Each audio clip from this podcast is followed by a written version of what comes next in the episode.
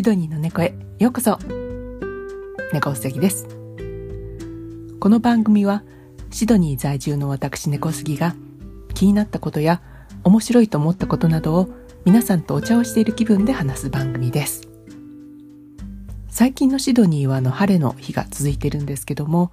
こちらの晴れの日というのは本当に快晴で雲一つない日が多いですね。生活する上ではまあとっても快適なんですけども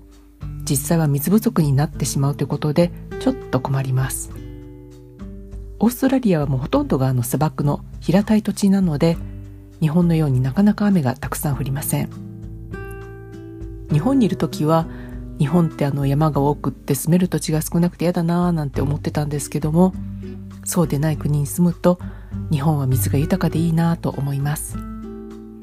最近は温暖化でちょっと雨が降りすぎるということもあるようなんですけどもやはりあの雨が降ってしかもあの鉱物あまり含まない美味しい軟水が簡単に手に入るというのは生物が住む上で欠かせない恵まれたことなんだなと乾燥した国に住んで初めて実感しました。ところであの2週間ほど前に東京の上野に行った際にエンジンのルーシーさんの不現像にあって感激したというお話をしましたけれどもそのルーシーさんに関して面白い論文に基づく記事がありましたのでその記事をまとめてご紹介したいと思います。その記事のリンクも下に貼っておきますので後ほどご覧ください。まずあのルーシーさんについて改めてご紹介しますがルーシーさんは約320万年ほど前にアフリカに住んでいたアウストラロピテクス・アファレンシスというエンジンになります。1974年11月24日にエチオピアのハダル遺跡というところで発見されました。なんであのルーシーさんという名前になったのかはっきりわからないところはあるんですがこの骨,、えー、骨が発見された日のお祝いの宴会の席でビートルズの「ルーシー・イン・ザ・スカイ・ウィズ・ダイヤモンズ」という曲が何度も流れていていつしかのルーシーさんと呼ばれるようになったという話もあります。ルーシーさんは骨や歯の状態から成熟した若い女性で身長は約1メートル。体重は25キロ前後だったようです。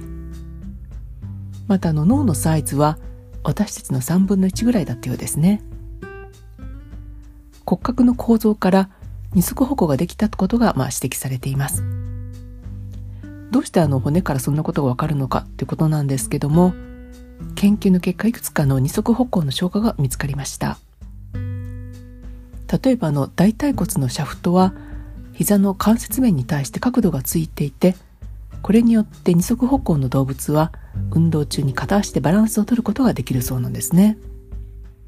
またあの骨盤は二足歩行のために適応できるような形になっているそうです。そしてあの脊椎も直立し、えー、姿勢を続けるために湾曲が見られるってことなんですね。その歩き方についてなんですけどもチンパンジーのようにガニ股風でよろよろ歩いていたという説と現代人のように普通に歩いていたというものがあって議論が絶えなかったようなんですけどもそこであのイギリスのケンブリッジ大学の研究チームはルーシーさんの骨格から筋肉構造を復元したところ彼女の足は現代の人類と同じようにまっすぐ直立できたということが判明したそうです。ルーシーさんの動きはヨタヨタではなくって予想以上に洗練されていたという可能性があるそうなんですね。この研究チームはこれを2023年6月14日の学術誌ロイヤル・ソサエティ・ワン・サイエンスというところで発表しています。チームはまず現代の人類の体の大人の男女の筋肉と骨格を MRI と CT スキャンで撮影してデジタル上で筋骨格系の、えー、モデルを構築しました。そしてあのルーシーさんの化石標本骨格の関節を生きていた時の状態に戻して現代人の筋肉マップと合わせて 3D デジタルで復元をしたんですね。するとその筋肉のほとんどが現代人よりもはるかに大きかったことが分かりました。実際の復元図はリンクのサイトから見ていただきたいんですけども例えばあのルーシーさんの太ももとふくらはぎの主要な筋肉は現代人の2倍以上の大きさがありました。復元図を見た感じ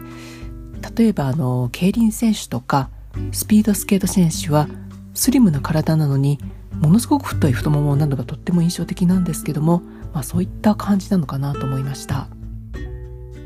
そしてあの最も重要な発見はルーシーさんの膝の筋肉が現代の人がするように膝関節をまっすぐに伸ばす構造を持っていたということなんですね。これによってあのガニ股ではなくってまっすぐに伸びた足で歩いていたという証拠となりました。長年の論争は一応決着したということですね。ただの前の番組でもご紹介したようにルーシーさんは地上と木の上の両方の生活を送っていたようで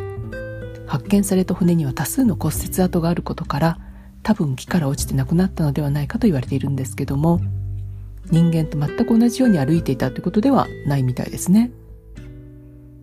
筋肉をつけて復元した画像を見ると足がものすごく太いので長さはあの現代人と比べてちょっと、まあ、短い感じがしますね。その代わりとてもあの手の、えー、長い感じがします。これはあの私のあの勝手な妄想なので何も学校術的でも何でもないんですけども足が短くってものすごい筋肉がついているということで足で木の枝から枝へジャンプしては長い手で枝を掴んで着地するというスタイルだったんではないかなと思いました。神話の体中の骨折が原因のようですがある時ジャンプした先の枝を捕まえ損ねてそのまま地上に落ちて死んでしまったのかもとその時の様子を妄想しています。またあの地上では短くてもあの太い筋肉の足で素早く走っていたのかもしれませんね。のんびり歩いていてはやっぱりあの敵も多いと思うので足がすごく速くもし敵に襲われそうになったらその太い足でジャンプして簡単に木に登っていったのかもしれません。もしルーシーさんが現代に来ていれば簡単にオリンピックの短距離走や走り幅跳びなど陸上記録を塗り替えてしまうかもしれません。より地上生活が多くなって距離を歩くようになって、まあ、だんだんとあの筋肉量も減っていってその代わりあの足が長く長い距離でも歩いて走ったりするようになっていたのかもしれませんね。こういったの骨を調べていく学問で骨考古学と呼ばれる分野があるようなんですが320万年前というちょっとあの想像しづらいほど昔のことなんですがこの地球に生き物が住んでいてそれがあの私たちの遠い先祖かと思うと何かとても親しみを感じることができますね。国立科学博物館に展示されているルーシーさんはこの研究発表の前のものなのでそんなにあの筋肉ムキムキの足ではなかったと思うんですがいろいろな研究が進んでこの説が学会でも確定すれば近い将来足がムキムキのルーシーさんの復元図を見ることができるのではと楽しみにしています。ルーシーさんと同時期に生きていたかどうかちょっとわからないんですが他にあの発見されたオーストラロピテクスの足の骨が揃ったものがあったそうなんですけどもそれを分析したところちゃんとあの土踏まずがあったようなんですね。それでだんだんと長距離を歩けるようになっていったそうなんです。最近の子供たちはだんだんと土踏まずがなくなって扁平足の子供が増えていると聞いたことがあります。あまり歩いたり運動しなくなっていくと数万年数十万年後には人間の体は別の形に進化していくのかもしれませんね。それでは今日この辺で。番組へのご感想などは「ハッシュタグシドニーの猫」をつけてツイッターでつぶやいていただけると嬉しいです本日もお聴きいただきありがとうございました猫うさぎでした。